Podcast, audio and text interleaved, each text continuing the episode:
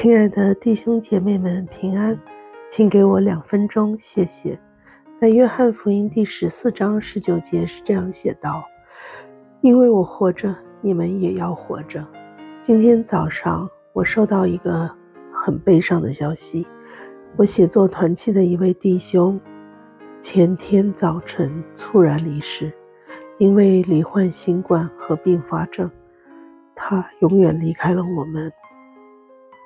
在他去世之前的两天，他还写了一篇文章，发表在他的公众号上。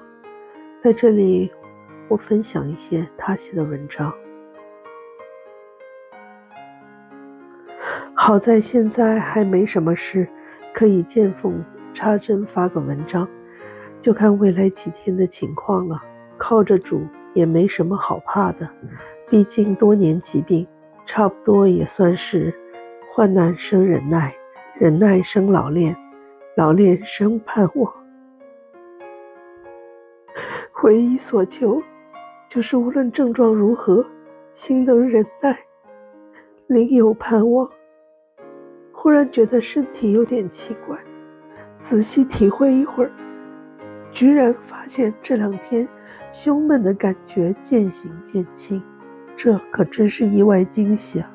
期待接下来的几天有更多的见证。这是弟兄去世前向世界最后做的一次见证。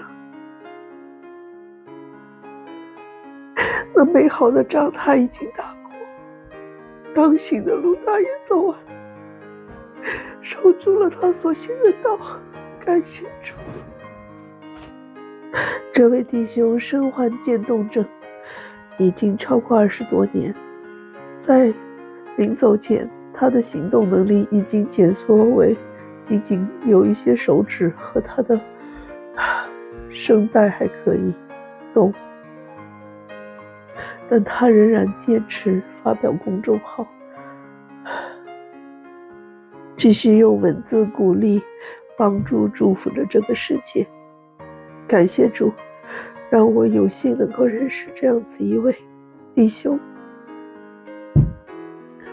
让我们一起来祷告，主啊，我们为这样美好的生命向你献上感谢，求你帮助我们用生命来见证你，让我们成为你道成肉身的见证人，让我们能够像这个世界上一样发出。美好的声音，美好的信息，美好的祝福，让我们能够在世人的眼中成为你的光，成为这世上的盐，影响这个时代，让更多的人因为看到我们的好行为、好见证，就愿意来认识你、信靠你。主帮助我们，感谢你，奉主耶稣基督的圣名。